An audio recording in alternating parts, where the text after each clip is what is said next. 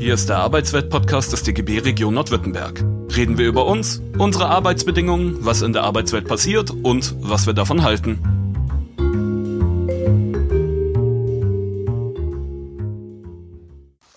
Hallo und herzlich willkommen zum Arbeitsweltradio Podcast. Heute mit Marie. Schön, dass du heute da bist.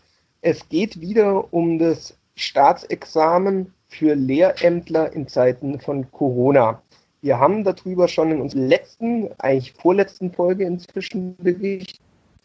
Magst du für die Zuhörerinnen und Zuhörer, die die Folge nicht gehört haben, noch mal kurz zusammenfassen, was ist das Problem der Lehrämtler in Baden-Württemberg in Zeiten von Corona? Ähm, das mache ich gern.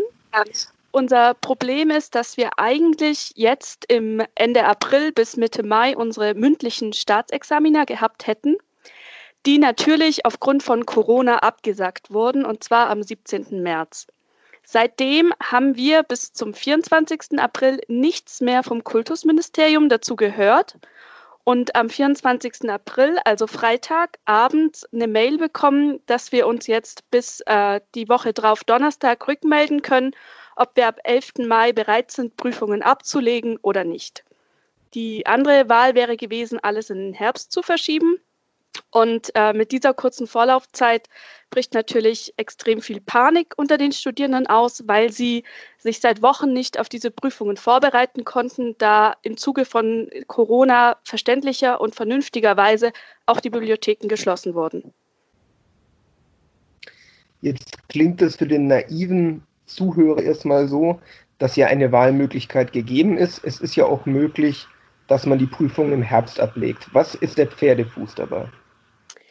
Der Pferdefuß dabei ist, dass zum Beispiel an den Unis, wo die Leute zwei Fächer studieren, ganz viele die Möglichkeit haben, erst ein Examen zu machen und ein halbes Jahr drauf das andere Examen.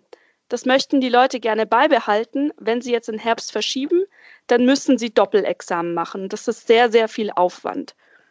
Die andere Sache ist, dass ganz viele Leute sich es finanziell einfach nicht mehr leisten können, noch ein halbes Jahr länger zu studieren.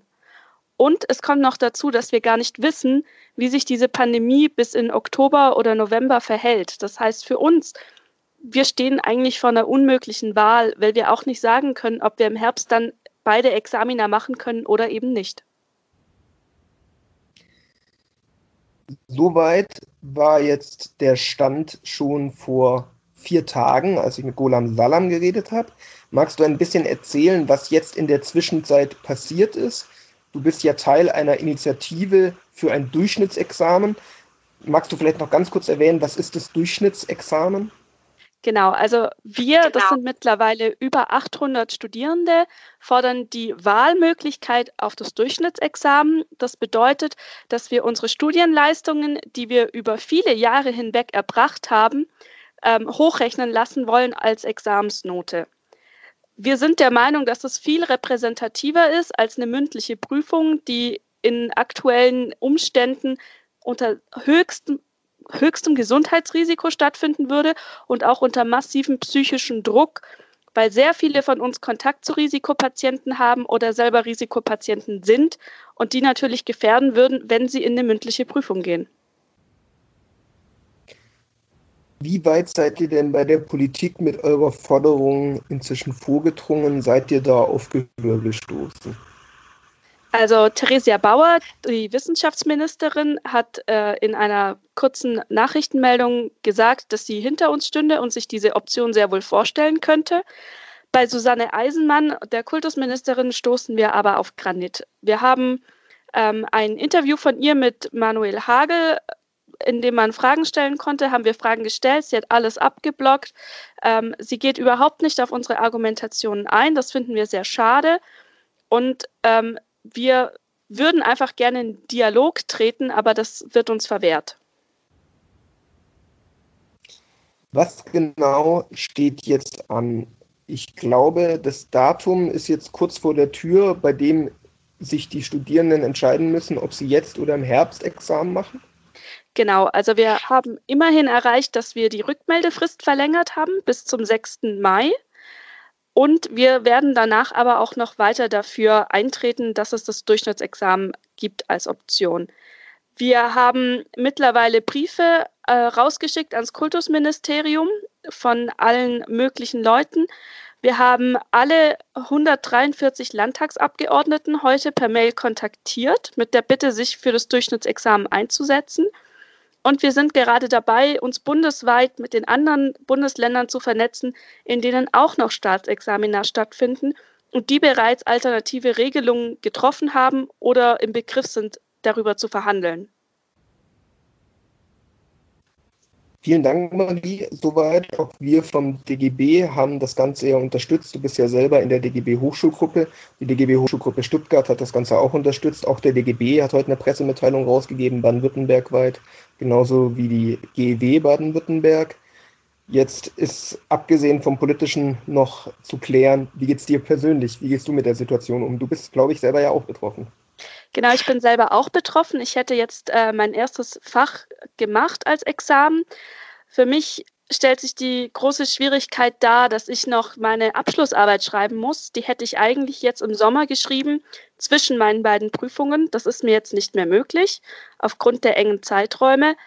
Ähm, ich habe mich jetzt entschlossen, dass ich alles äh, ein halbes Jahr verschiebe und dass ich nicht ins Referendariat gehen werde im Januar.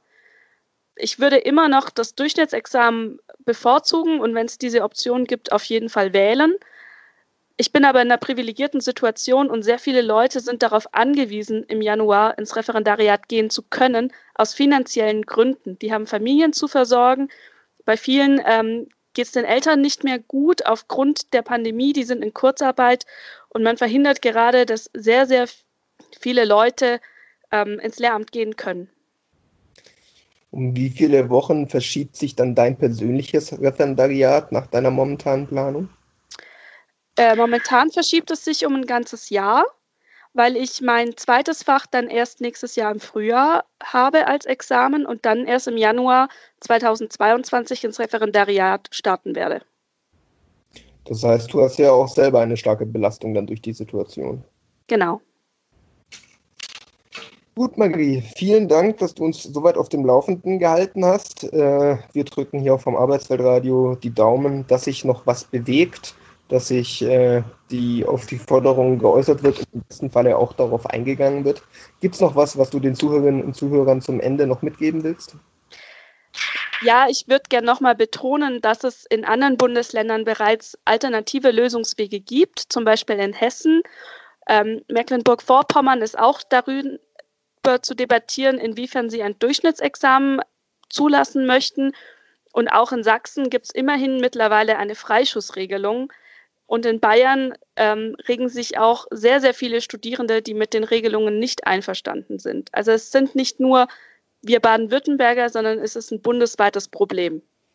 Vielen Dank äh, dir, Marie. Wenn die Zuhörerinnen und Zuhörer auf dem Laufenden bleiben wollen, was die Situation angeht, dann gibt es eure Facebook-Seite Option Durchschnittsexamen BW. Dort kann man sich ja immer aktuelle Informationen holen. Außerdem natürlich die Seite des DGB Region Nordwürttemberg auf Instagram, auf Twitter und auf Facebook und natürlich unsere normale Homepage. Und natürlich werden wir auch im Arbeitsweltradio weiter berichten, wie die Sache weiter bzw. ausgeht. Vielen Dank dir, Marie. Dankeschön. Das war der Arbeitswelt-Podcast des DGB Region Nordwürttemberg. Mehr Infos, Videos und alle Folgen findet ihr auf unserem YouTube-Kanal. Folgt uns auch auf Instagram, Twitter und Facebook.